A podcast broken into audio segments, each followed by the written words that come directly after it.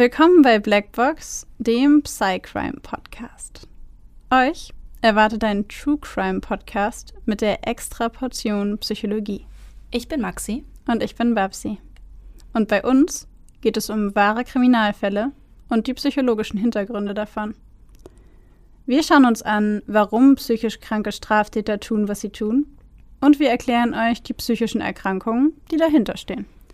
Einige unserer Fälle beinhalten ziemlich viel Gewalt, sowohl psychische, physische als auch mal sexuelle. Manchmal sind sie sehr detailreich beschrieben und oft auch nichts für schwache Nerven.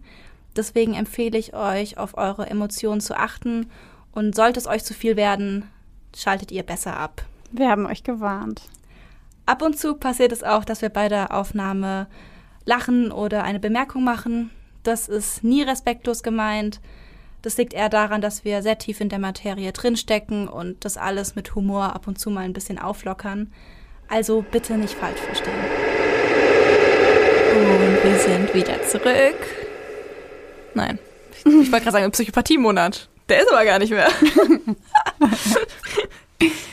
aber dennoch sind wir mit Psychopathie wieder am Start. Wir befinden uns hier gerade nämlich quasi im direkten Einstieg zu der überraschenden oder auch weniger überraschenden Extra-Folge über Psychopathie, die wir vielleicht, vielleicht aber auch nicht in der letzten Folge ein klein wenig angeteasert haben. so ganz versteckt am Ende. So mit Psch. Diejenigen von euch, die unsere Folgen tatsächlich zu Ende gehört haben, beziehungsweise diese Folge zu Ende gehört haben, die wissen das. Tja, und wenn du es nicht weißt, kannst du dich mal fragen, warum. Oder du bist jetzt gerade happy, weil du überrascht wurdest. Vielleicht auch das. Wir haben uns überlegt, diese Extra-Folge zu machen, weil wir noch so, so, so viel Infos zur Psychopathie haben, die wir euch einfach nicht vorenthalten wollten. Man, man könnte auch sagen, wir müssen sie einfach loswerden, weil wir so ein absurdes Bedürfnis danach spüren, diese Informationen loszuwerden. Echt so, ich, ich platz, wenn ich das nicht noch im Podcast verpacke. ähm, genau, also ist die heutige Folge ein bunt gemischtes Psychopathie aktuell Ding, weil wir einen sehr, sehr aktuellen Fall für euch heute haben zum Thema Psychopathie. Darüber hinaus sprechen wir später aber auch noch über ein Thema, das wir bisher komplett vernachlässigt haben. Und zwar einmal sowas wie Warnzeichen für Psychopathie. Wir diskutieren so ein bisschen darüber, ist die Psychopathie tatsächlich eine Erkrankung oder nicht.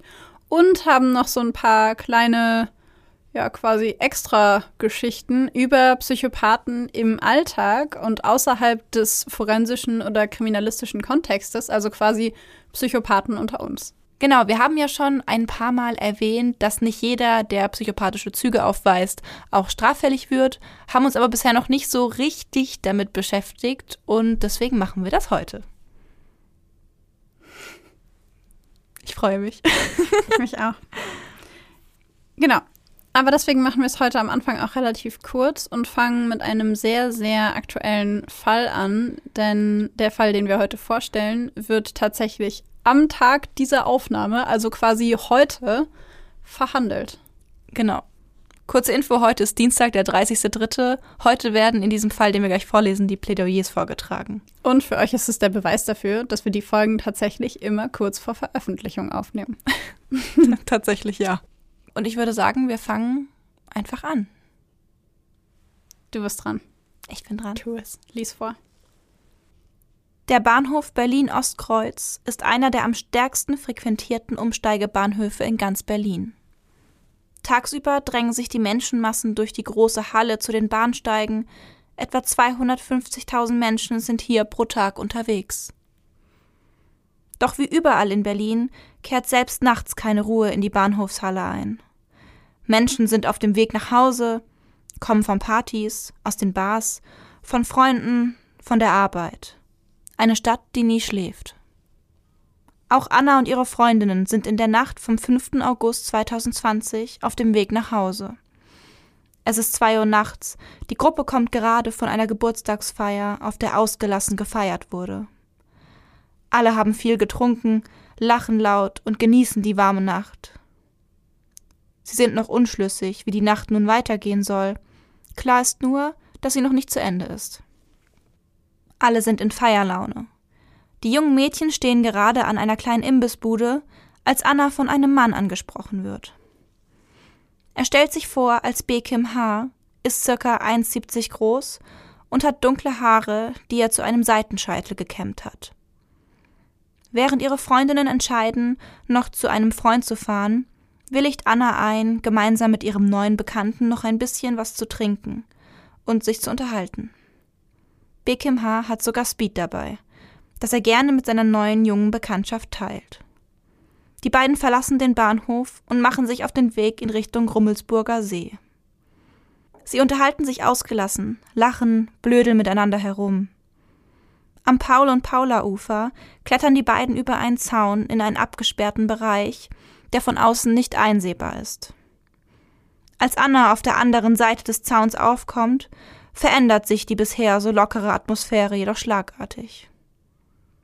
Pekim H. macht eindeutige Andeutungen, möchte mit dem jungen Mädchen schlafen. Als sie dies ablehnt, wird er drängender.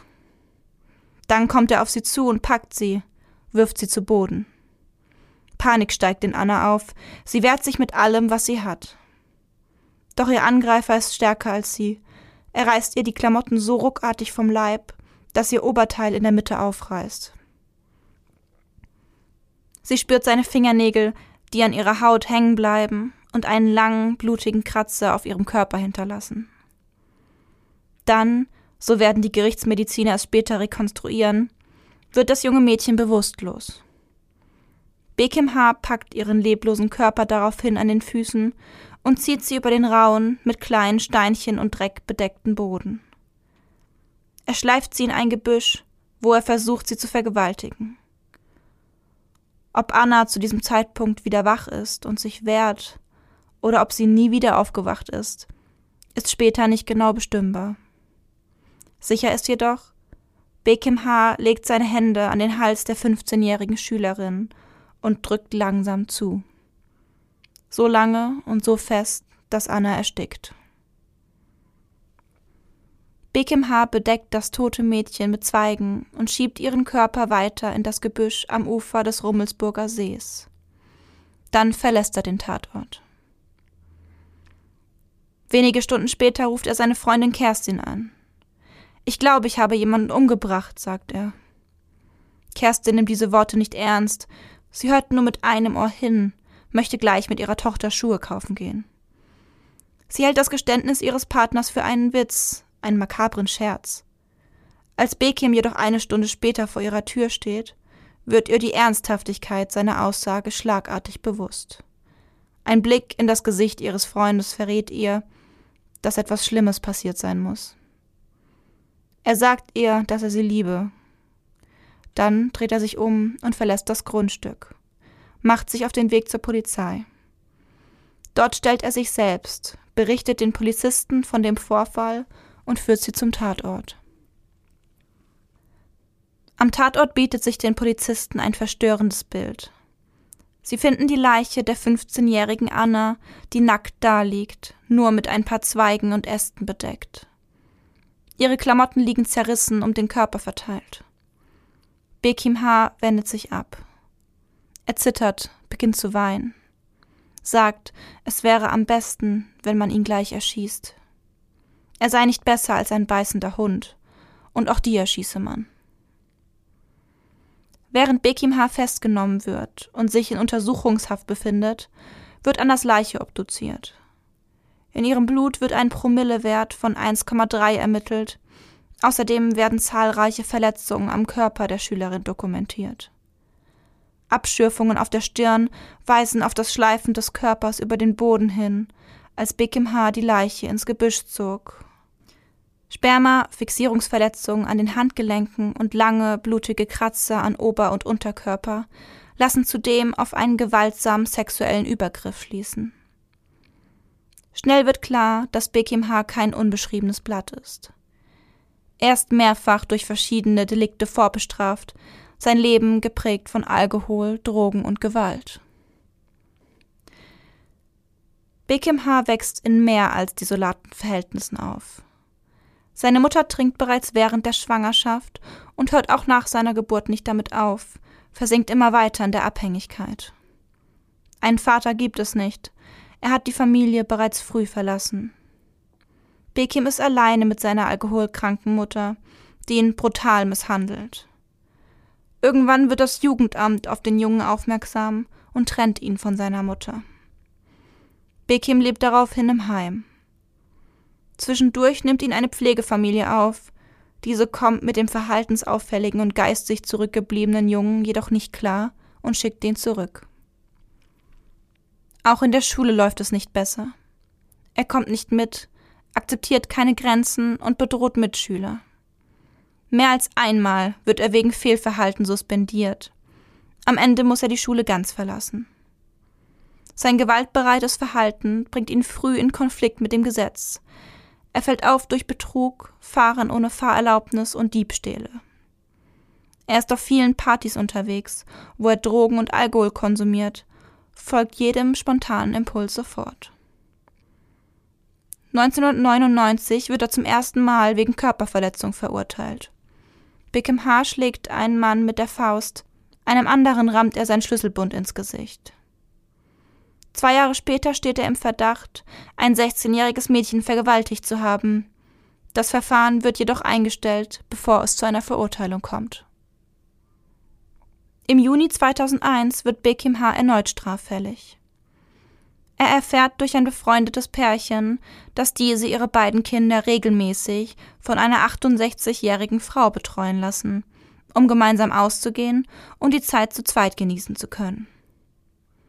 Auch in dieser Nacht planen die beiden einen gemeinsamen Abend und laden die 68-jährige Frieda W. ein, die Nacht in ihrem Haus zu verbringen und auf ihre Kinder aufzupassen. Um 23.30 Uhr derselben Nacht klettert Beckham H. an einem Rohr die Hausfassade hinauf und dringt über den Balkon in das Haus seiner Freunde ein. Alles ist dunkel, die Kinder schlafen bereits. Mit leisen Schritten geht er durchs Haus und trifft auf Frieda W., die sich beim Anblick des fremden Mannes heftig erschrickt. Bickham zögert nicht lange. Er fällt über die Frau her und vergewaltigt sie in dieser Nacht mehrmals. Eines der Kinder wacht von den seltsamen, unbekannten Geräuschen auf und verlässt das Bett, um nachzusehen, ob alles in Ordnung ist, und wird unfreiwillig Zeuge dieser brutalen Tat. Später am Abend kehren die Eltern der Kinder zurück und trauen ihren Augen nicht. Bekim H. steht vor ihnen, redet wirr vor sich hin und versucht sich das Leben zu nehmen. Schnell erfahren sie zudem von dem sexuellen Übergriff auf Frieda W. und rufen sofort die Polizei. Vier Monate später wird der Fall vor Gericht verhandelt. Es wird ein psychiatrischer Sachverständiger beauftragt, der bei Bekim H. einen starken, handlungsleitenden Einfluss von Alkohol und Drogen zum Zeitpunkt der Tat feststellt.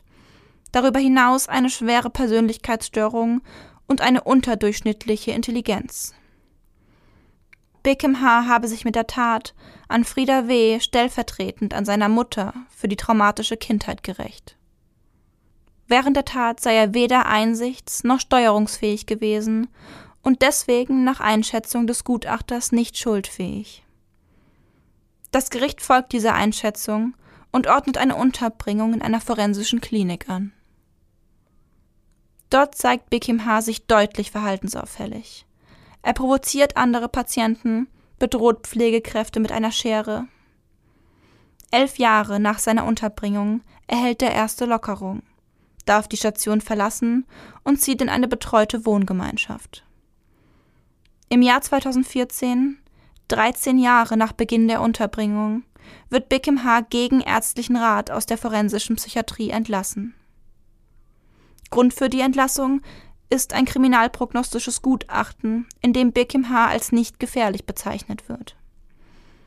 Es seien von dem Patienten keine weiteren einschlägigen Straftaten zu erwarten, heißt es.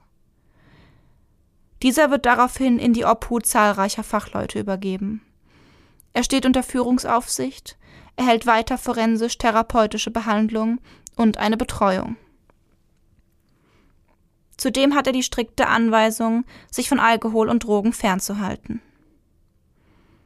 Trotz dieses Konsumverbots beginnt Beckham H. kurze Zeit später wieder damit, Alkohol und Drogen zu konsumieren. Sowohl seine Freundin, die er während des Maßregelvollzugs kennen und lieben gelernt hat, als auch seine Betreuerin bekommen diesen Konsum mit. Doch keiner greift ein. Weiter zeigt der kürzlich entlassene forensische Patient deutlich delinquentes Verhalten. Seine Freundin berichtet von sexuellen Übergriffen, während sie schlief, von Würgespielen bis zur Atemnot und von gewalttätigem Verhalten sowohl gegenüber ihr selbst als auch gegenüber ihrem Kind. Er bedroht den Partner eines Freundes, den er in der Klinik kennengelernt hat, mit den Worten, er würde ihm untenrum alles abschneiden, sollte er sich von seinem Partner trennen.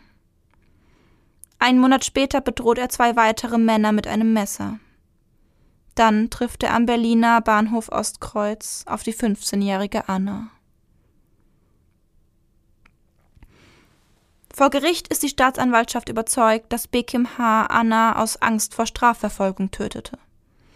Dass er vorhatte, sie zu vergewaltigen und dann bemerkt habe, dass Anna gleichzeitig Opfer und Zeuge seiner Tat war dass er daraufhin beschlossen habe, sie lieber umzubringen. Ein Mord zur Verdeckung einer anderen Straftat. Die Verteidigung von Bekim H.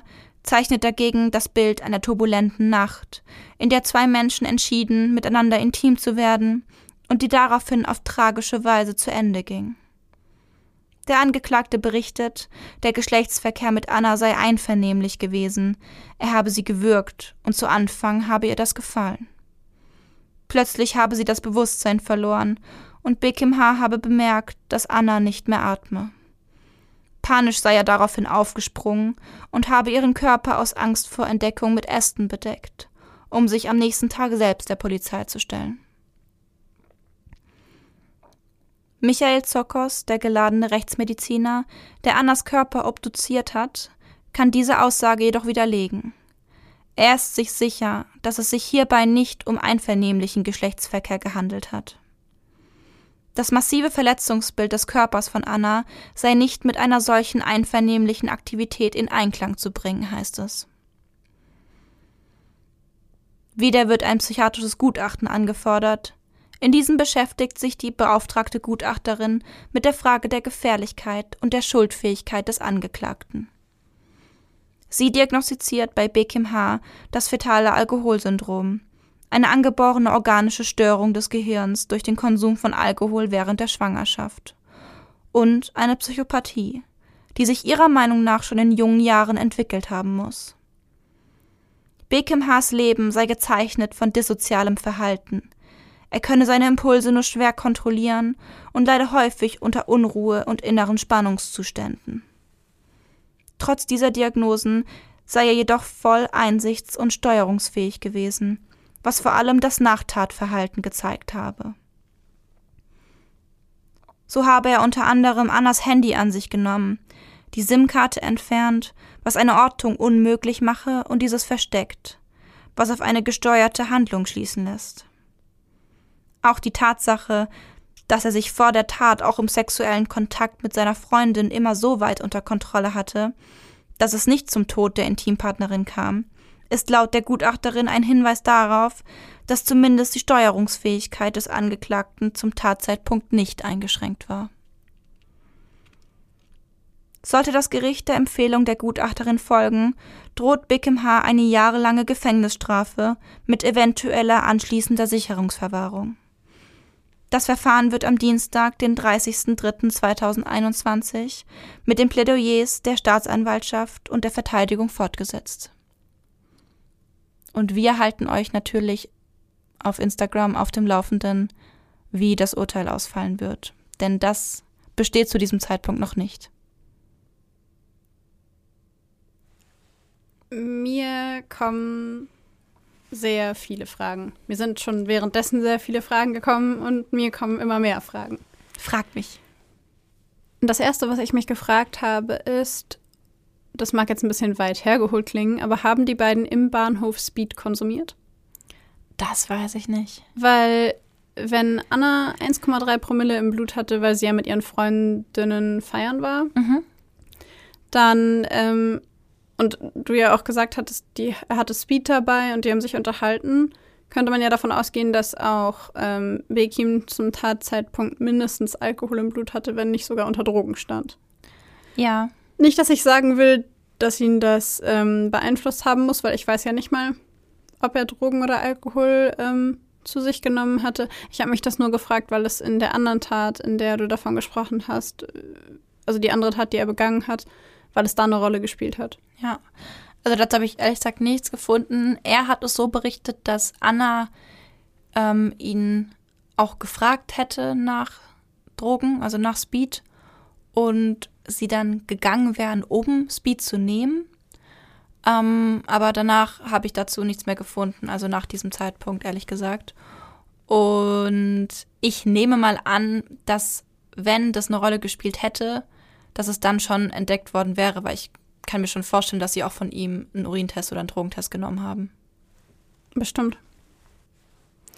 Die zweite Frage, die sich mir gestellt hat, bezieht sich mehr auf die Diagnose, die er bekommen hat, und zwar die Diagnose der Psychopathie.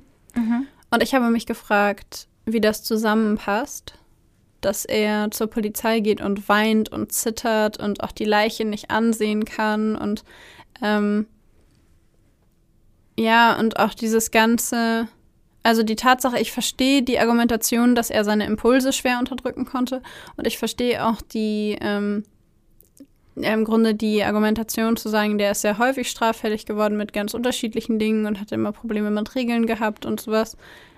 Aber mir war da jetzt als erstes nicht unbedingt Psychopathie eingefallen. Ja, mir auch nicht. Ich habe auch wirklich lange gesucht nach den Kriterien, die sie halt, also die sie genannt hat. Mhm. Habe jetzt leider nur die gefunden. Ähm, kann natürlich sein, dass da noch viel mehr ist, vielleicht im privaten Leben, was wir jetzt nicht kennen weswegen sie zu dieser Diagnose gekommen ist. Ähm, wenn diese Diagnose tatsächlich stimmt und er wirklich psychopathische Züge aufweist, beziehungsweise da sehr, also ein Psychopath ist, dann könnte man ja, wenn man jetzt ganz radikal denkt, damit kommen, dass ein Psychopath natürlich weiß, wie er manipuliert und wie er den Eindruck erweckt, dass es ihn doch trifft. Weißt du, was ich meine? Voll. Aber warum hat er sich dann gestellt? Also das würde ja dann nicht hm. zusammenpassen. Und das ist der eine Teil, den ich verwundernswert finde ich auch. Finde.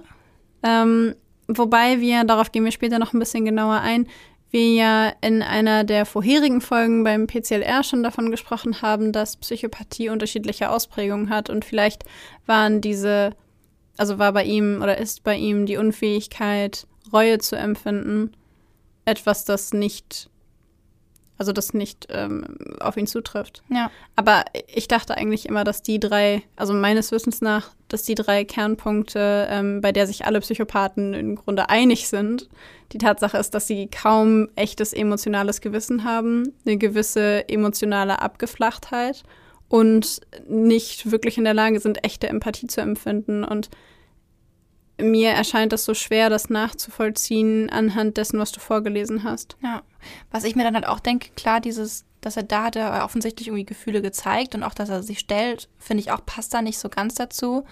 Andererseits sitzt er dann im Gericht und übernimmt überhaupt keine Verantwortung dafür, obwohl es ja ähm, wie jetzt auch der Rechtsmediziner da ja gesagt hat, sehr eindeutig ist, dass das kein einvernehmlicher Geschlechtsverkehr war. Stimmt, stimmt. Das wäre wieder dann ein Punkt, der dafür sprechen würde. Ja. Ja, das, das hat mich auf jeden Fall, das hat unfassbar viele Fragen und Ideen und Gedanken in meinem Kopf aufgeworfen, was diese Diagnose angeht, wobei ich natürlich ähm, mich hier nicht zur Gutachterin aufschwingen möchte. Sie wird schon ihre Gründe dafür gehabt haben. Ähm, mir ist es nur gerade schwer gefallen, das nachzuvollziehen. Voll, ja. Die nächste Frage, die ich habe, betrifft die Tat davor, die er begangen hat. Mhm. Er ist ja vorher schon mal 13 Jahre, hattest du, glaube ich, gesagt, 13 in der forensischen, Jahre war, ja.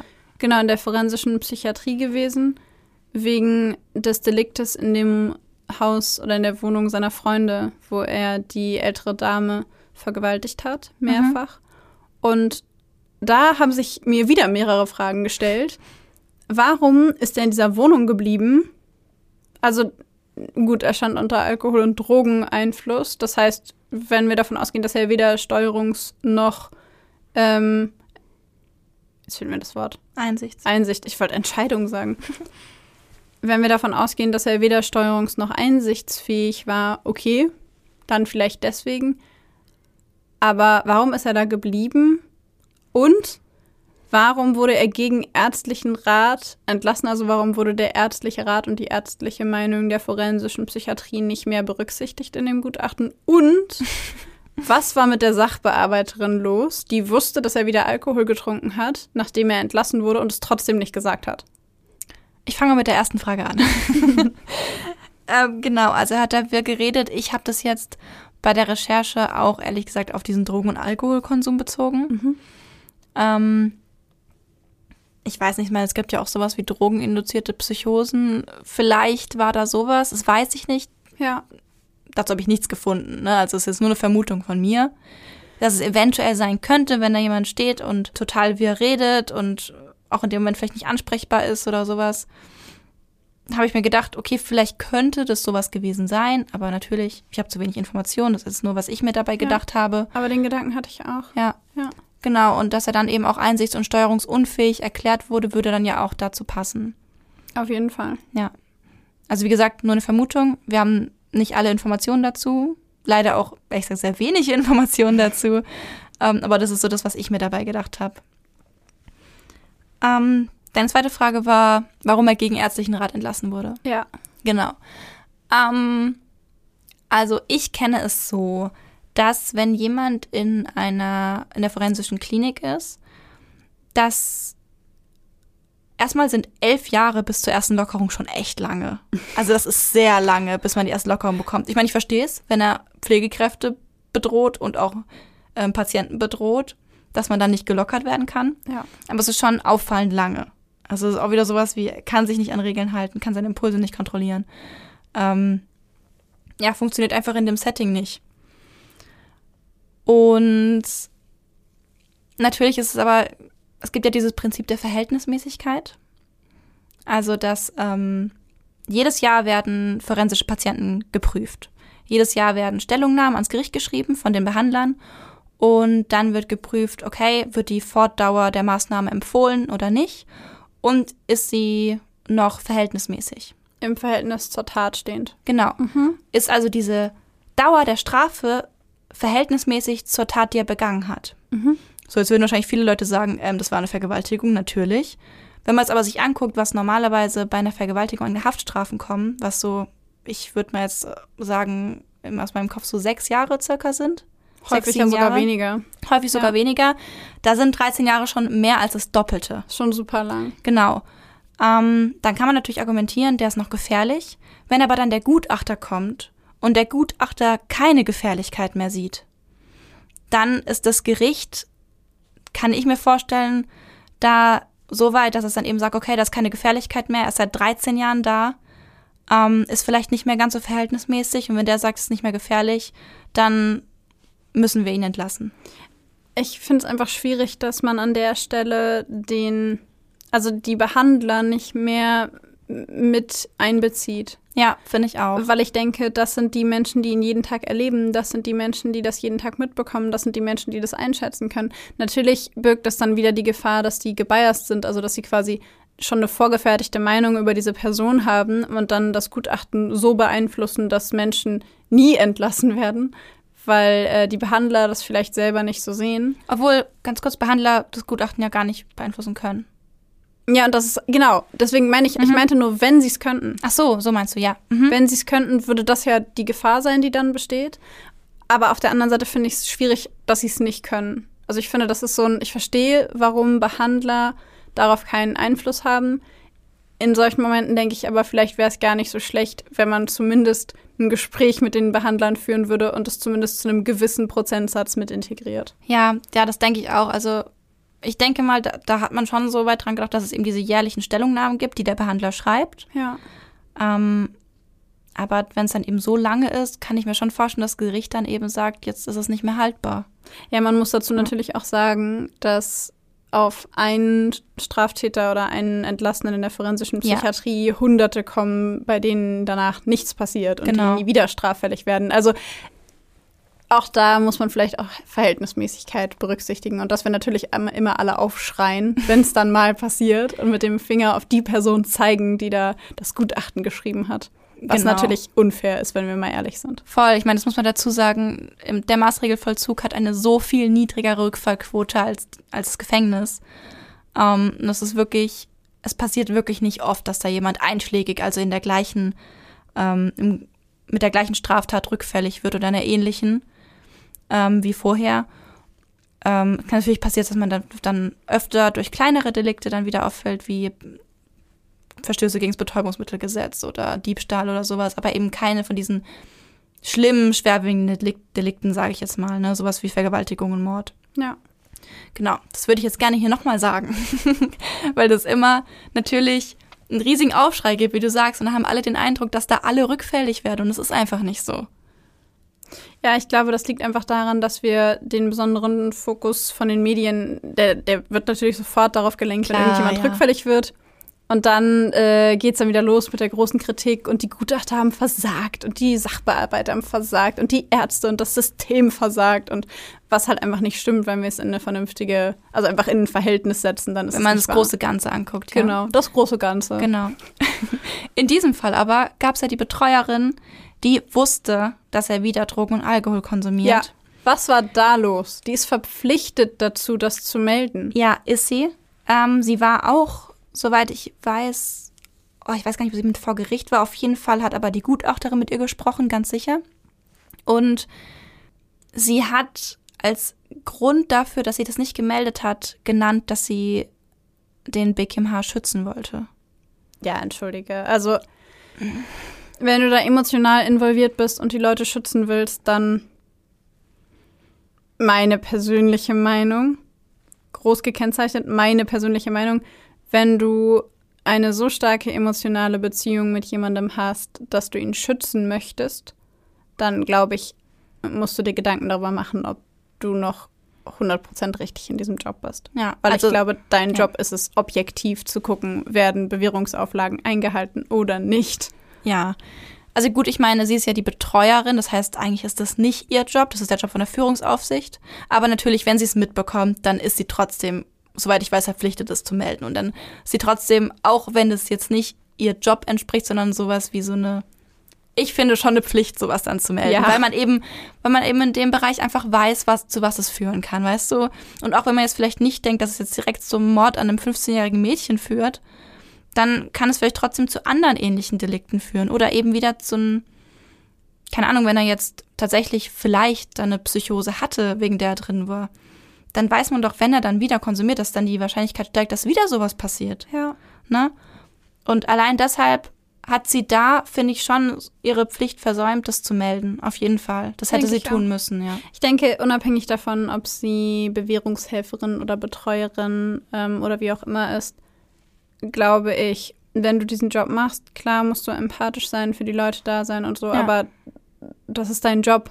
Das ist nicht dein Privatleben und dein Job ist es, darauf zu achten, dass, dass die Leute sich integrieren und integrieren heißt eben auch, dass sie ihre Bewährungsauflagen einhalten. Ja. Also, aber ich will jetzt auch gar nicht weiter auf dieser ähm, Sachbearbeiterin rumhacken, Nee, weil ich ich glaube, auch. die macht sich selber wahrscheinlich schon genügend Vorwürfe und da muss man jetzt auch nicht mehr zu sagen. Ja, also ich finde auch, ich habe Artikel gelesen, wo es wirklich sehr auf ihr rumgehackt wurde und das fand ich dann schon ein bisschen arg. Und dann habe ich angefangen, die Kommentare dazu zu lesen. und das war, was da teilweise für Kommentare kommen, da kann ich wirklich einfach nur den Kopf schütteln. Das möchte ich jetzt einmal hier gerne erzählen. Da stehen Dinge drin wie, ähm, die muss direkt mit ins Gefängnis, die muss direkt mit angeklagt werden. Indirekt hat sie das Mädchen getötet. Und ich Okay. finde es einfach unglaublich, wie sich teilweise da im Internet in Kommentaren geäußert wird. Und wie da Leute, die sich selbst zu Experten hochhal äh, aufspielen, dann der Meinung sind, sie können hier Ferndiagnosen stellen. Zum Beispiel hat einer da geschrieben, ja, die Betreuerin hat ja, ist ja Östrogen gesteuert, hat ein Muttersyndrom oh mein Gott. gemischt mit Stockholm-Syndrom und deswegen ist es passiert. Und er, er, er kündigt diesen Kommentar an mit klare Sache. Ja, natürlich. Und ich dachte mir so, Natürlich. nein, nein. Das ist einfach, Aber das ist, glaube ich, auch die Neigung von Menschen, wenn, also dass man dann sofort irgendwie einen Verantwortlichen finden will. Man will Ja. sofort jemanden finden, den man dafür. Das ist so typisch, das sieht man ja so häufig, dieses, wir müssen jetzt jemanden finden, auf den wir mit dem Finger zeigen können und sagen können, du bist schuld. ja.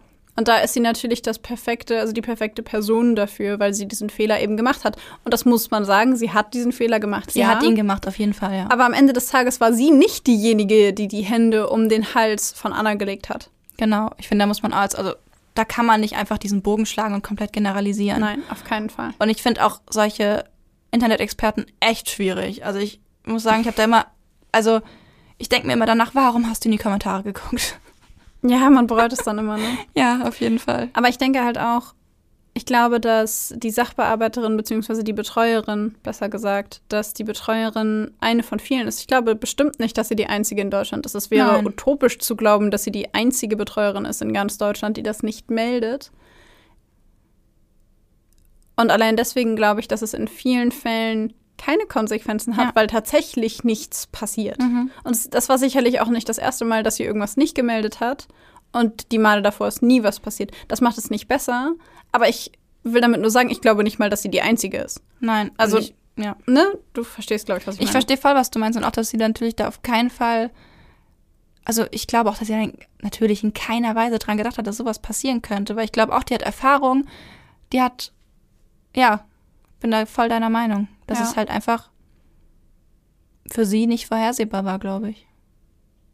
Für niemanden, glaube ich, vorhersehbar war zu dem Zeitpunkt. Naja, schwierig, weil er war ja vorher schon 13 Jahre in der Forensischen und man geht ja eigentlich nicht davon aus, dass jemand, der schon mal 13 Jahre da ge gesessen hat, danach eine Tat begeht, die noch schlimmer ist Ja. als die davor. Also Das passiert eben- auch wir- wirklich nicht oft. Eben. Ja. Ähm, also wenn er davor nicht in der forensischen Psychiatrie gewesen wäre und nicht schon irgendwie den Behörden aufgefallen wäre, dann hätte ich es nicht so überraschend gefunden, dass die Taten immer schlimmer werden. Ja.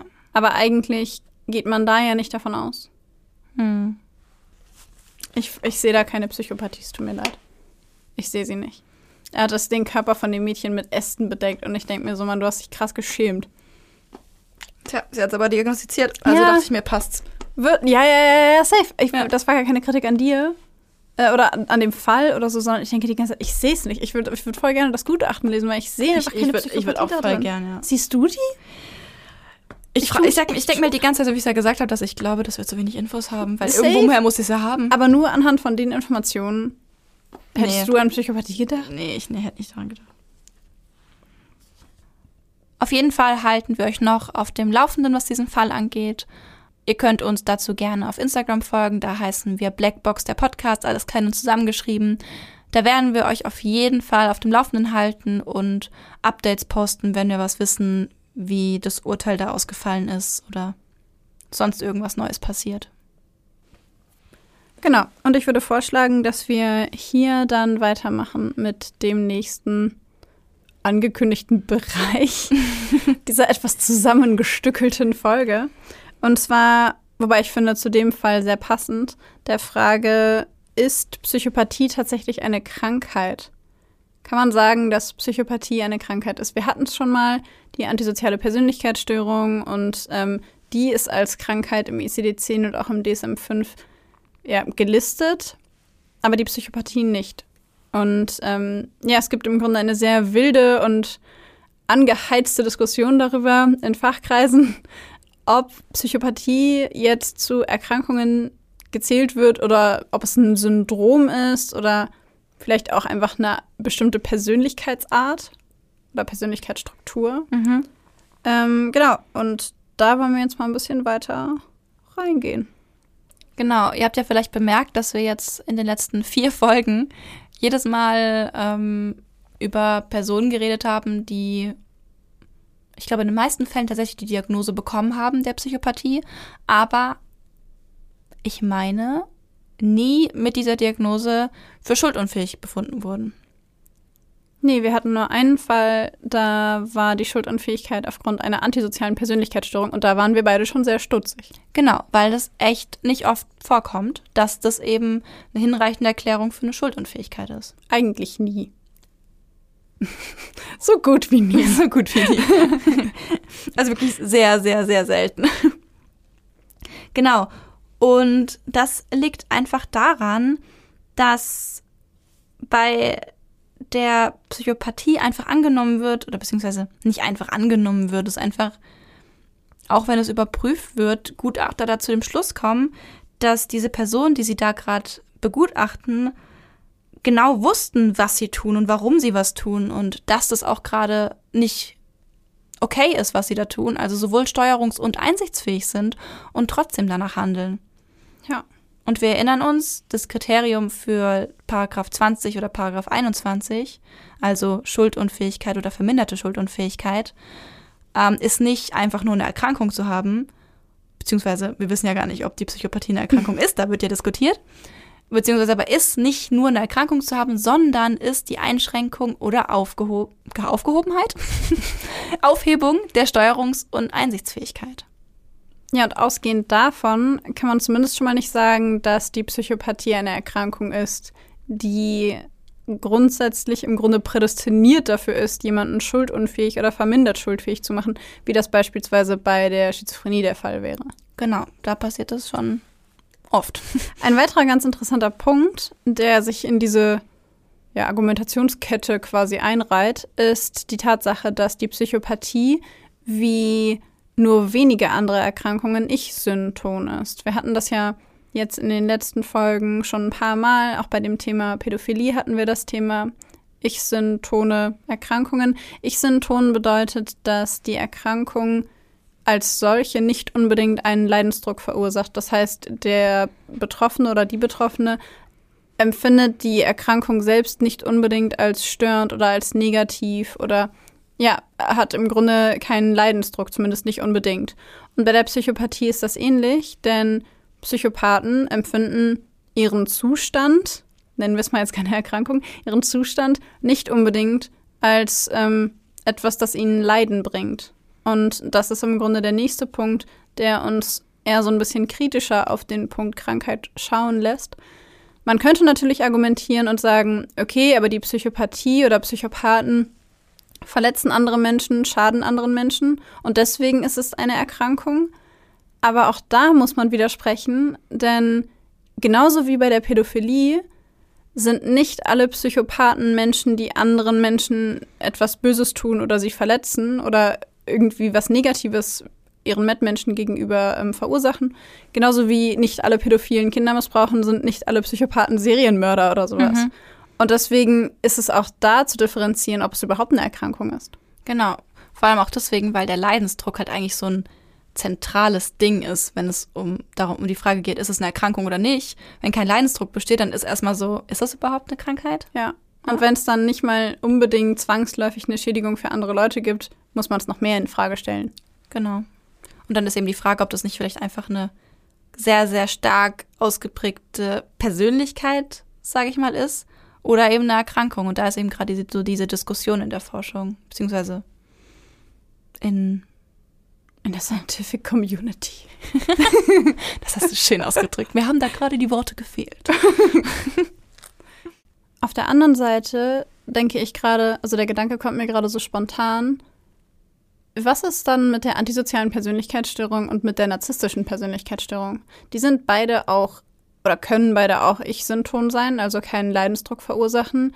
Keiner von beiden Betroffenen muss zwangsläufig negative ähm, Auswirkungen auf seine Mitmenschen haben oder straffällig werden. Und es beeinflusst ja auch die komplette Persönlichkeit. Wieso sind das also dann Erkrankungen, die Psychopathie aber nicht? Ja, gut, ich meine, wenn jetzt jemand narzisstisch ist und aber Ich-Synton ist und auch im Alltag das alles gut funktioniert, dann wird er ja auch nicht als, als klinisch relevant krank gewertet. Aber dann müsste ja ein Psychopath auch klinisch relevant krank gewertet werden, wenn er. Ja. Ja. Und das würde bedeuten, dass Psychopathie immer dann eine Erkrankung ist, wenn es klinisch relevant ist. Und dann, wenn es nicht klinisch relevant ist, ist es keine Erkrankung. Ja, aber dann würde es wieder nicht rechtfertigen, warum da Schuld, keine Schuldunfähigkeit gegeben wird. Ja. I see your point. Also das finde ich ein bisschen verwirrend. Mhm. Vielleicht finden wir das ja raus. Lass mal gucken, ob wir dazu was finden. Ja, auf jeden Fall. Das passt nicht ganz zusammen, du hast recht. Also äh, wir recherchieren das nochmal für euch. Für den Fall, dass wir euch jetzt noch mehr verwirrt haben, tut uns das ein bisschen leid. ähm, eigentlich nicht. Aber Quatsch. Aber ähm, genau, wir recherchieren das nochmal, gucken das nochmal nach, weil das finde ich gerade extrem verwirrend. Genau. Gut, dass uns sowas im Podcast einfällt. Ja, ich dachte auch gerade, Argumentationskette destroyed. On point. Also, wenn einer von euch da draußen eine Idee hat, warum das so sein könnte oder vielleicht Lust hat, mit uns darüber zu fachsimpeln, dann schreibt uns gerne eine E-Mail oder bei Instagram oder bei Facebook. Genau. Und äh, sagt uns, was ihr darüber denkt. Ja. Wo wir gerade schon dabei waren, über ähm, Krankheitswert oder Krankheitswerte zu sprechen, haben wir am Anfang auch angekündigt, wir würden uns über die Psychopathie im Alltag quasi unterhalten. Und an der Stelle möchte ich als Einstieg ein kurzes Zitat von Robert Hare ähm, integrieren. Was für ein schlechtes Wort. Aber egal. Ähm, und zwar hat er mal gesagt, wenn ich Psychopathen nicht im Gefängnis untersuchen könnte, würde ich meine Probanden sehr wahrscheinlich an einem Ort wie der Börse von Vancouver suchen. Und das finde ich ein sehr bezeichnendes Zitat, um einzusteigen in den Teil von Psychopathen im Alltag.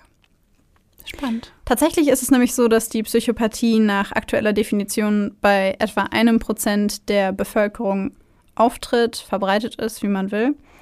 Dagegen findet man in Managementpositionen allerdings je nach Studie zwei bis sechs Prozent Psychopathen und in Gefängnissen etwa 20 Prozent Psychopathen. Das heißt, ähm, es gibt im Grunde bestimmte Ballungspunkte in der Gesellschaft. So Ballungsgebiete. Richtig, in denen sich die Psychopathen quasi tummeln. Weil, wenn man jetzt mal überlegt, dass in der allgemeinen Bevölkerung es bei nur einem Prozent liegt, dann sind wir in der Management-Ebene, wenn wir jetzt mal von 6% ausgehen würden, bei dem 600-prozentigen Faktor an Psychopathen. Und das ist schon nicht wenig, finde ich. Das ist schon echt viel. Ja. Das würde bedeuten, dass in einem Konzern mit 100 Leuten sechs davon Psychopathen sind. Das Also ist wenn- mega viel. Wenn alle 100 in Management-Positionen arbeiten würden. Ah, da würde aber eine Firma nicht funktionieren, glaube ich. Kommt drauf an, wie groß sie ist. Stimmt. Das Interessante daran ist, dass alle Psychopathen durch die Bank weg, und deswegen war ich vorhin auch so verwirrt, ähm, eigentlich ein flaches Gefühlsleben haben, keine echt empfundene Empathie und kein funktional, emotional empfundenes Gewissen. Das hatten wir jetzt schon, das ist bla bla, aber das vereint im Grunde alle Psychopathen, völlig egal, ob er straffällig geworden oder nicht. Aber es gibt ein paar Eigenschaften, die sich massiv unterscheiden. Und zwar haben wir in einer der Psychopathie-Folgen über den PCLR gesprochen und haben da darüber geredet, dass es 20 Items beziehungsweise so 20 Eigenschaften gibt, unterteilt in vier Kategorien. Und bei manchen Psychopathen ist es so, dass Eigenschaften wie flaches Gefühlsleben, Kälte oder Manipulationsfähigkeit sehr stark ausgeprägt sind und sie dafür aber kaum gewalttätige Ambitionen haben. Und bei anderen Psychopathen ist es so, dass sie ähm, ja beispielsweise sehr schlecht im Manipulieren sind und sehr schlecht darin, Menschen zu lesen, aber dafür sehr gewaltbereit sind. Und die Ausprägung dieser Eigenschaften im Grunde darüber entscheidet, ob es jemand, also ob es ein Psychopath ist, der funktional ist, also sich in die Gesellschaft integriert, oder ob es jemand ist, der im Gefängnis landet. Da möchte ich kurz auf unsere erste Folge zur Psychopathie verweisen, also Psychopathie 1 vor vier Wochen. Ähm? Fünf. Vor fünf Viereinhalb, fünf. Okay. Ähm, da sind wir genauer auf diese zwei Varianten oder Facetten der Psychopathie eingegangen. Ähm, und da hatten wir gesagt, dass ähm, jemand, der eher furchtlos dominant ist, also der furchtlos dominante Typ der Psychopathie, dass das dann eben eher Leute wären, die nicht straffällig werden, dass es Leute sind, die sozial kompetent sind. Und die andere Gruppe, wo die Babsi gerade gemeint hat, dass die dann eher im Gefängnis zu finden sind, das wären dann die vom Typ egozentrische Impulsivität. Also wie du auch schon gesagt hast, können ihre oder einfach zu impulsartigen Gewaltausbrüchen neigen. Genau, das ist genau diese Unterteilung. Im Grunde kann man sich das so vorstellen, ähm, stellt euch vor, ihr habt 20 Radios nebeneinander stehen und auf jedem Radio läuft ein anderer Sender. Und ähm, diese Radios symbolisieren quasi die Eigenschaften, ähm, die man quasi braucht, in Anführungszeichen, um 40 Punkte im PCLR zu erreichen, also den vollen Score, reiner Psychopath, wenn man so will. Und bei jeder Person, die ähm, ja im Grunde die von der Psychopathie betroffen ist oder die eben psychopathisch ist, sind die Sender unterschiedlich laut aufgedreht. Und wenn alle Sender laut aufgedreht sind, hat jemand 40 Punkte, das heißt reine Psychopathie. Und dann gibt es aber eben Leute, bei denen sind vielleicht manche Radios aus. Das heißt, manche Eigenschaften haben sie vielleicht gar nicht. Und mhm. abhängig davon, welche Eigenschaften sie haben, sind sie eher wahrscheinlich ähm, geneigt quasi dazu, ein funktionales Leben zu führen oder eben eher unfähig dazu, weil sie zu Gewaltausbrüchen neigen zum Beispiel. Das finde ich eine schöne Metapher mit den Radios. Ja, ich dachte, ich überlege mir da irgendwie was, um das so ein bisschen. Es freut mich, dass es dir gefällt. ähm, genau. Und ähm, wir haben uns da ein Beispiel rausgesucht. Ähm, Im Grunde ein Zitat, wenn man so will, aber das haben wir selber übersetzt. Also kein richtiges Zitat. Also schon ein Plagiat, wenn wir nicht sagen würden, wo es herkommt. Aber ihr wisst schon, was ich meine. Also das Zitat kommt aus ähm, The Wisdom of Psychopaths von Kevin Dutton. Ähm, das ist zumindest die englische Version. Auf Deutsch heißt das. Auf Deutsch heißt es Psychopathen, was man von Heiligen, Anwälten und Serienmördern lernen kann. Ach ja, das hat auch noch einen Untertitel. Ja, ja genau. Und aus diesem Buch ähm, wollen wir euch gerne ein kurzes, kleines Zitat auf Deutsch übersetzt, in meinem Fall, vorlesen. Ähm, genau, und zwar geht es da um einen Strafverteidiger aus den USA, der ein Beispiel ist für einen funktionalen Psychopathen. Und er sagt von sich selbst, im Gerichtssaal habe ich einige Leute komplett auseinandergenommen, habe sie im Kreuzverhör gekreuzigt.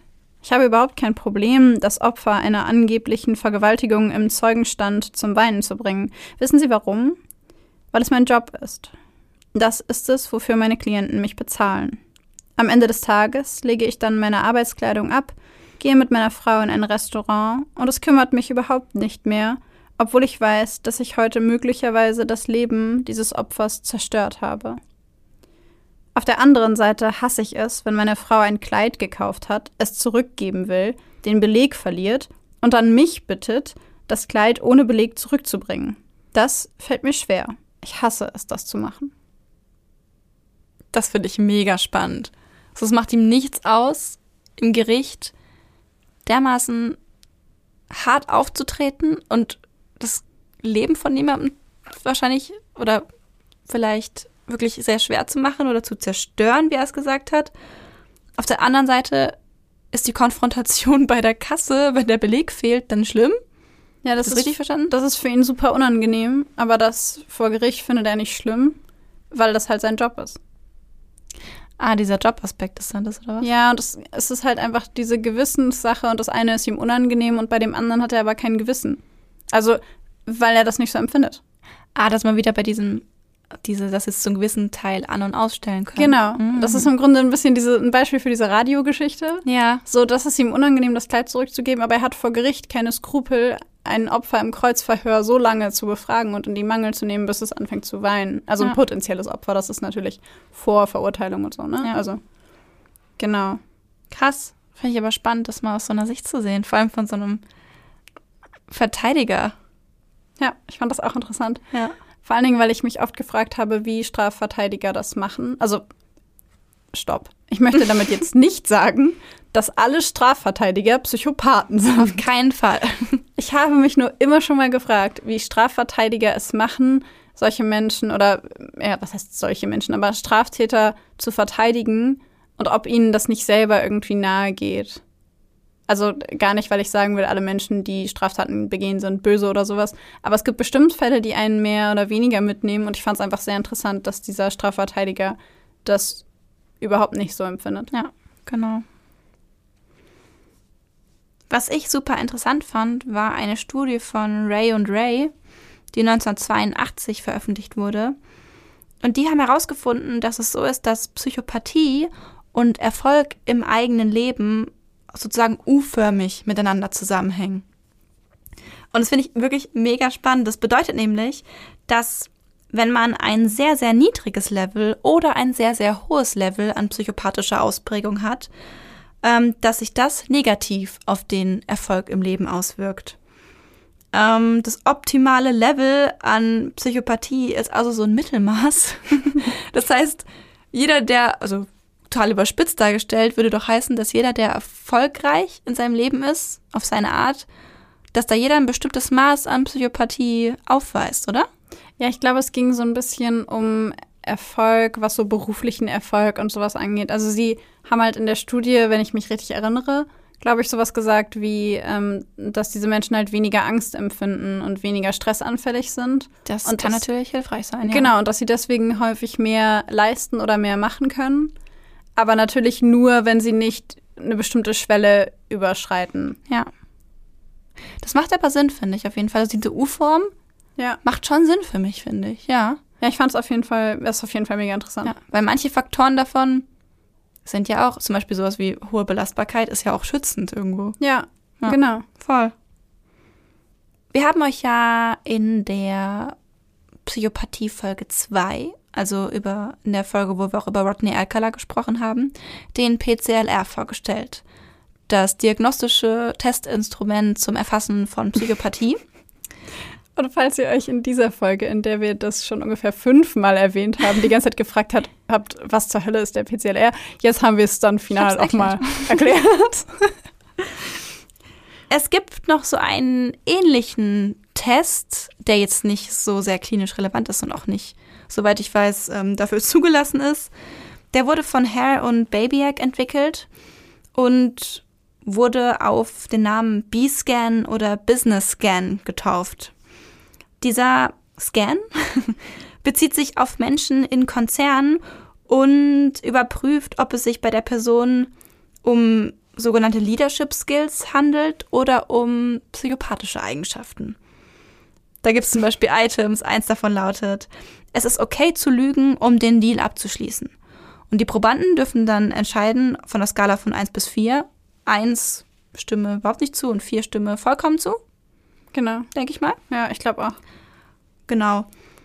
Und daran wird dann eben gesehen, ist da eher überwiegend, ein überwiegender Anteil an psychopathischen Eigenschaften oder ist da mehr einfach nur Führungsqualität?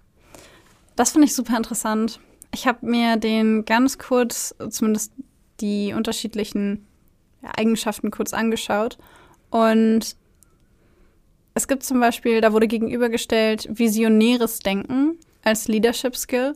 Und auf der anderen Seite ähm, immer eine neue Vision haben und völlig abgehoben quasi von rechts nach links und ähm, so völlig übersteigert irgendwelche Ideen verkaufen, die man nicht umsetzen will. Und das wurde zum Beispiel gegenübergestellt. Und das eine ist ein Leadership Skill und das Mhm. andere ist ein Psychopathy Trait. Ich fand das so spannend. Voll. Das finde ich mega, mega, mega spannend, weil es einfach so ein, wie so eine hauchdünne Schicht zwischen den beiden ist. So was die voneinander trennt, weißt du? Ja, Das ist, schwer zu erkennen. ja. Lilienfeld et al. haben 2014 noch etwas rausgefunden, das ich persönlich sehr interessant fand. Und zwar haben sie Korrelationen untersucht zwischen selbstberichteten psychopathischen Zügen und den Lebensumständen und Einstellungen von Personen und haben dabei herausgefunden, dass psychopathische Züge, insbesondere die, die mit furchtloser Dominanz einhergehen, dann sind wir wieder bei deinem Prinzip von funktionaler Psychopathie, die ähm, im Grunde damit verbunden sind, sind häufiger in Führungs- und Managementpositionen. Das wussten wir schon. Mhm. Aber sie haben auch häufiger risikoreiche Berufe an sich. Und psychopathische Züge sind positiv verbunden. Also je mehr psychopathische Züge, desto mehr. Das Mhm. heißt positiv verbunden. Ähm, mit politischem Konservatismus, fehlendem Glauben an Gott und dem Leben in Europa. Dem Leben in Europa. Ja, es leben mehr Menschen in Europa, die psychopathische Züge haben, als in den USA. Ach, gucke mal, meine Vorurteile hätten jetzt USA gesagt. Ja, ich also meine auch. Deswegen war ich auch so überrascht. Ich dachte Ach, auch, das ist in den USA, aber tatsächlich ist es nicht so. Allerdings muss man dazu sagen, dass die Größenordnung von den statistischen Effekten im Allgemeinen eher gering war. Also der Unterschied Mhm. war jetzt nicht so riesig und die Effekte waren jetzt auch nicht, also die Korrelationen waren jetzt nicht super hoch. Mhm. Es waren einfach nur welche da. Okay. Ha ja, aber krass. Nur Ich für euch. Wirklich? sorry, nur für euch zum Verständnis da draußen, ähm, die Statistik nicht hatten. Es gibt ähm, unterschiedliche Stärken von Korrelationen, also von Verbindungen zwischen Eigenschaften oder Variablen, wenn man so Mhm. will. Und es gibt halt Verbindungen, die sind stärker und es gibt Verbindungen, die sind schwächer. Und in diesem Fall waren es eher schwächere Verbindungen, aber sie waren da. Oh, sie waren da. Bei dem Punkt, dass Psychopathen eher risikoreiche Berufe haben, das passt doch dann wieder gut mit dem Sensation Seeking, oder? Ja, auf jeden Fall. Es fügt Mhm. sich hier alles zusammen. Wundervoll. Einfach wundervoll. Die meisten Psychopathen findet man nach Daten, also laut diesem Buch, übrigens in den folgenden Berufsgruppen. Und zwar fangen wir mal mit den Top 10 an. Ja? Wir machen, wie ist es im Fernsehen immer, man fängt mit 10 an und arbeitet sich dann vor zu 1 und 1 ist dann, wo am meisten Ja, das, sind. das, macht es, das macht es noch spannender. Ja, Wir machen das jetzt auch so. Trommelwirbel. Die Nummer 10 sind Beamte. Was ich nicht gedacht habe. Sehr überraschend, oder? Voll. Voll. Die Nummer 9 sind Köche. Und da war ich zuerst überrascht und dann habe ich mir gedacht, macht aber schon Sinn. Also Stressbelastbarkeit musst du auf jeden Fall haben. Diese. Stressbelastbarkeit ist ja hardcore, wenn du als Koch arbeitest. Ja. Also ich, ich glaube, ich könnte das nicht, ich glaube, ich wäre da nicht belastbar genug, aber da macht es dann schon Sinn. Muss ich auch ehrlich sagen, ich ziehe den Hut vor jedem Voll. Koch und vor Voll. jeder Köchin. Ich ziehe meinen Hut. Ja. Also wenn ich einen aufhab. Sonst den imaginär. Auf Platz 8 stehen Geistliche. Ach, das fand ich überraschend. Das finde ich auch überraschend. Insbesondere, weil ich gerade eben noch gesagt habe, Ja. dass das damit zusammenhängt, dass man weniger einen Glauben an Gott hat. Das dachte ich mir auch gerade, das passt doch dann eigentlich nicht. Nee. An dieser Stelle müssen wir dann auch zugeben, dass äh, auch Statistiken gegenläufig sein können und das eine mit dem anderen nicht zusammenpasst. Genau. Auf Platz 7 haben wir Polizisten. Was wieder nicht ganz so überraschend ist, weil die auch sehr belastbar sein müssen, denke ich, im Job. Nehme ich mal an. Auf Platz 6 haben wir Journalisten. Auf Platz 5 haben wir Chirurgen. Das ist nicht überraschend. Das ist ich. nicht überraschend. Ich hätte gedacht, dass die noch weiter oben sind. Ja, ich auch. Weil ich meine, wenn ich mir Grace Anatomy angucke, Derek Shepard, was der für Nerven aus Stahl haben muss, ja. Okay. Ja. Okay, wow. Okay. ja, natürlich. Sie natürlich. kommt wieder mit den Serien. Ja, klar. okay, Maxi. Nummer vier. Verkäufer. Mhm. Charismatisch. Ja. Ehrgeizig. Manipulativ. Manipulativ. Wenn, ja, auf jeden. Fall. Die wissen, wie sie es machen müssen. Also eigentlich, eigentlich finde ich das fies, weil wenn du gut verkaufst, verkaufst du authentisch. Aber jetzt mal so ganz allgemein betrachtet. Man muss dazu aber sagen, bevor du jetzt noch weiter äh, das machst, wir machen gleich weiter, aber das sind amerikanische Statistiken. Mhm. Und vielleicht ist es da der Verkäufer, weil Verkäufer in Amerika anders verkaufen. Ja. Also verkaufen funktioniert in Amerika auf jeden Fall anders als in Das Deutschland. stimmt, total anders. Ja. Aber trotzdem, wir hatten es schon in der früheren Folge, dass Manipulieren auch nicht immer negativ behaftet sein muss, ne? Ja. Macht jeder von uns immer und vor allem Verkäufer, würde ich jetzt auch in Deutschland mal behaupten, wissen, was sie tun müssen, dass eben das Gegenüber kauft. Ich meine, das ist ihr Job. Klar. Kommen wir nun zu den Top 3 der Berufe, wo die meisten Psychopathen zu finden sind. Und zwar auf Platz 3, Trommelwirbel, Leute in den Medien oder im TV und Radio. Das überrascht mich. Ein bisschen. Das hätte ich irgendwie nicht erwartet. Ich dachte ehrlich gesagt, dass die Chirurgen vor den Leuten im Fernsehen Das und hätte ich im auch Radio gedacht. kommen. Ich muss aber auch sagen, ich kenne mich in dem Berufszweig Medien, Radio, TV nicht so ganz aus. Ich auch nicht. Das weiß ich nicht genau. Hm. Wenn ihr das wisst, schreibt uns mal gerne, ähm, warum ihr denkt, dass das passen könnte. Warum Jetzt- sind die auf Platz 3? Das ist die ganze Spannung wieder raus. Okay, Platz zwei, los. So, kommen wir wieder zurück. Platz zwei sind Anwälte. Was zu unserem Beispiel gerade passt. Wollte ich gerade sagen, das passt.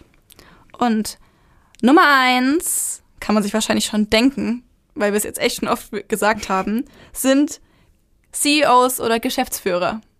Ja. Aber ich glaube, das war, das war irgendwie, das ist, glaube ich, voll verbreitet, das Wissen. Das ist sehr verbreitet, ja.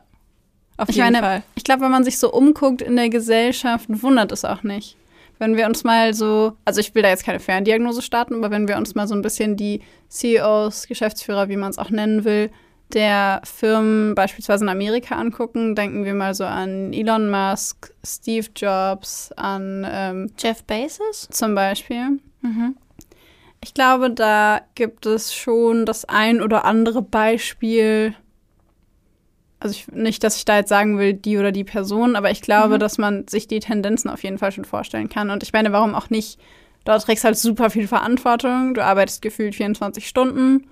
Und je größer dein Laden wird, desto mehr Leute hast du zu verantworten. Ja.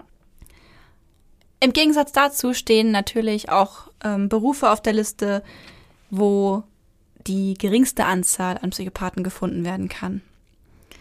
Da stehen auf Platz drei die Handwerker, auf Platz zwei Therapeuten, hello,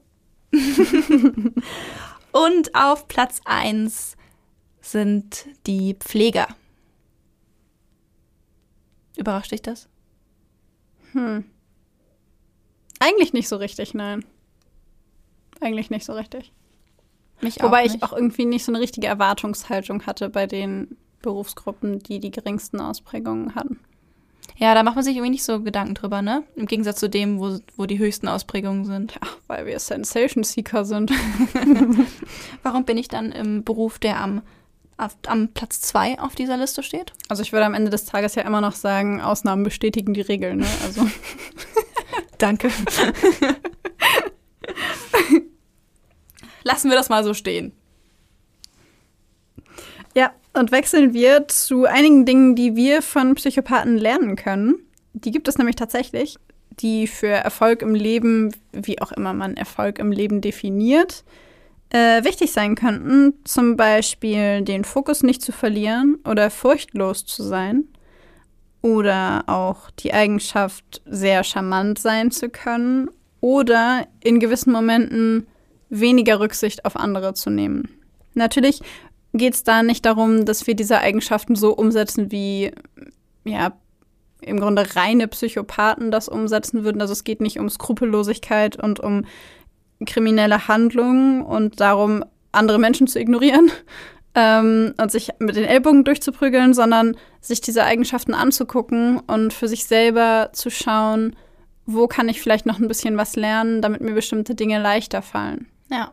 Ich meine, vor allem ist auch dieser Aspekt Rücksichtslosigkeit. Ich meine, das ist im ersten Moment was sehr negativ behaftetes. Aber wenn man es dann mal umdreht, wenn man sich denkt, okay, davon mir eine Scheibe abzuschneiden, ist vielleicht dann sowas wie, ich achte mehr auf mich oder ich gucke, dass es mir gut geht oder ich mache sowas wie ein bisschen Self-Care und bin vielleicht nicht eher so wie, ich mache es immer allen anderen recht, sondern ich gucke auch, dass ich es mir selbst recht mache. Ja, Was dann wieder positiv ist. genau. Oder ich lerne mehr Grenzen zu setzen und für meine eigenen Grenzen einzustehen. Genau. Also da können wir quasi zusammenfassen, dass viele Eigenschaften, die Psychopathen auszeichnen, per se keine schlechten Eigenschaften sind, sondern nur die Ausprägung nicht so gut ist. Nehmen wir nochmal das Radiobeispiel. Da könnte man sich zum Beispiel vorstellen, dass bei Psychopathen die Lautstärke dieser Radios einfach sehr viel lauter aufgedreht ist, als es gut wäre und dann eben zu einfach einem sehr, sehr lauten Durcheinander an Geräuschen führt, wohingegen, wenn man überall die Lautstärke ein bisschen runterstellen würde, sich vielleicht etwas ergeben könnte, das für alle Beteiligten gut sein kann. Wäre so eine angenehme Hintergrundmusik. Genau, so Fahrstuhlmusik. Fahrstuhlmusik, nice.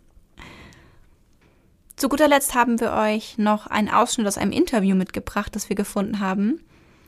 Da antwortet oder da berichtet eine junge Frau, die mit Mitte, Ende 20 als Psychopathin diagnostiziert wurde. Und wir dachten uns, wir lesen euch da einfach mal zwei Fragen und Antworten von ihr vor, die wir ganz besonders spannend in Bezug auf Vorurteile gegenüber Psychopathen, die uns da eben aufgefallen sind. Ja. Möchtest du den Frager oder den Antwortenden? Die ich lese gerne die, die Fragen vor. Okay, dann bin ich jetzt die junge Psychopathin. Ach so, kurz für euch zur Info. Die Quelle für das ähm, Interview, die stellen wir euch in die Shownotes. Guckt da gerne rein, wenn ihr es lesen wollt. Ähm, und das, was wir euch vorlesen, haben wir übersetzt, weil das Originalinterview auf Englisch ist. Genau. Lassen Sie uns darüber sprechen, was die Leute Ihrer Meinung nach bei Psychopathen falsch verstehen. Besonders jetzt, wo es diese riesige kulturelle True Crime-Besessenheit gibt, denke ich, dass wir ein sehr spezielles Verständnis davon haben, was ein Psychopath bedeutet. Und das ist fast durchgängig jemand, der sehr gewalttätig ist. Das ist eigentlich nicht unvernünftig. Nicht, weil es wahr ist, sondern aufgrund dessen, was ihnen präsentiert wird. Die meisten Studien, die über Psychopathen gemacht werden, werden im Gefängnis oder im forensischen Kliniken durchgeführt, also wird alles, was sie hören werden, von einem Kriminellen kommen. Es wird immer vor dem Hintergrund von jemandem gemalt werden, der Verbrechen begangen hat. Sie sind nur auf sich selbst aus, sie kümmern sich nicht um andere. Wenn man eine beliebige Gruppe von Menschen interviewt und ihr gesamtes Profil auf der Grundlage der institutionalisierten Version dieser Person erstellt, erhält man ein ganz anderes Bild, als wenn man sie in ihrem allgemeinen Leben interviewt. Es gibt auch diesen Irrglauben, dass alle Serienmörder Psychopathen sind, was einfach nicht im entferntesten wahr ist. Es ist einfach ein Mythos, der nicht sterben will. Es gibt einen Satz, nicht alle Psychopathen sind Serienmörder, aber alle Serienmörder sind Psychopathen. Das ist einfach falsch. Aber die Leute hören das und sie assoziieren uns mit Serienmördern. Aus irgendeinem Grund denken die Leute, dass wir Menschen umbringen wollen. Und ich denke, das kommt wahrscheinlich von dem Mangel an Empathie. Die Leute glauben, wenn man einen Mangel an Empathie hat, öffnet das automatisch eine Schleuse für antisoziales Verhalten. So funktioniert das aber nicht wirklich.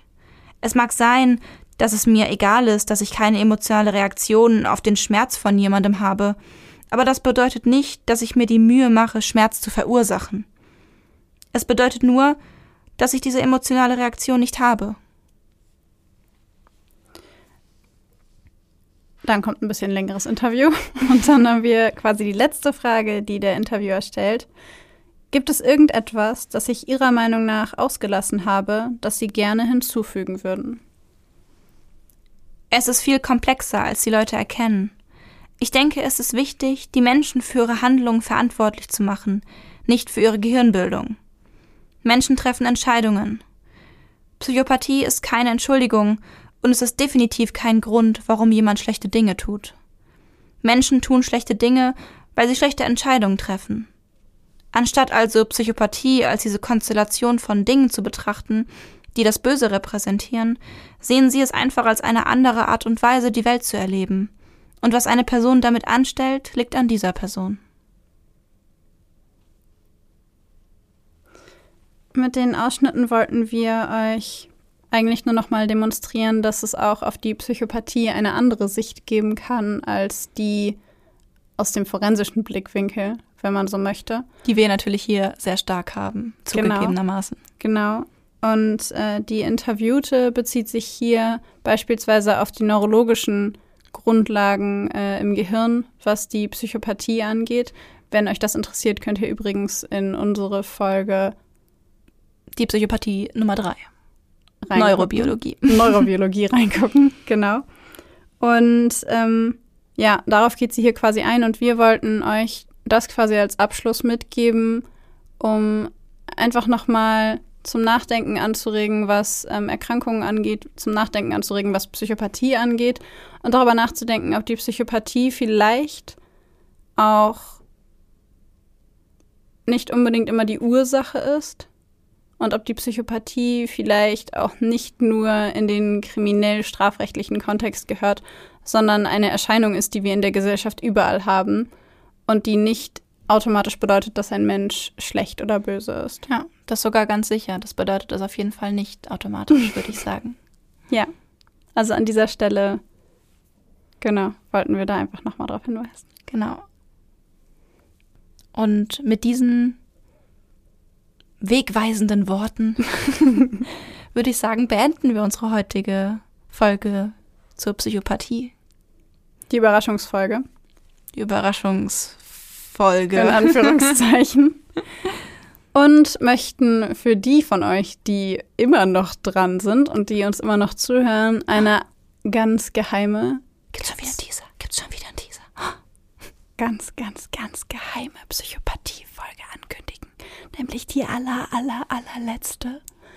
Weil wir uns in der nächsten Folge tatsächlich endlich mit all dem Hintergrundwissen, das wir haben, Ted Bundy widmen werden.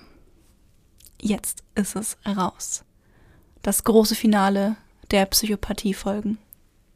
Und mit dieser durchaus spannenden Ankündigung würde ich sagen, verabschieden wir uns für heute. Und Und sagen, sagen Tschüss!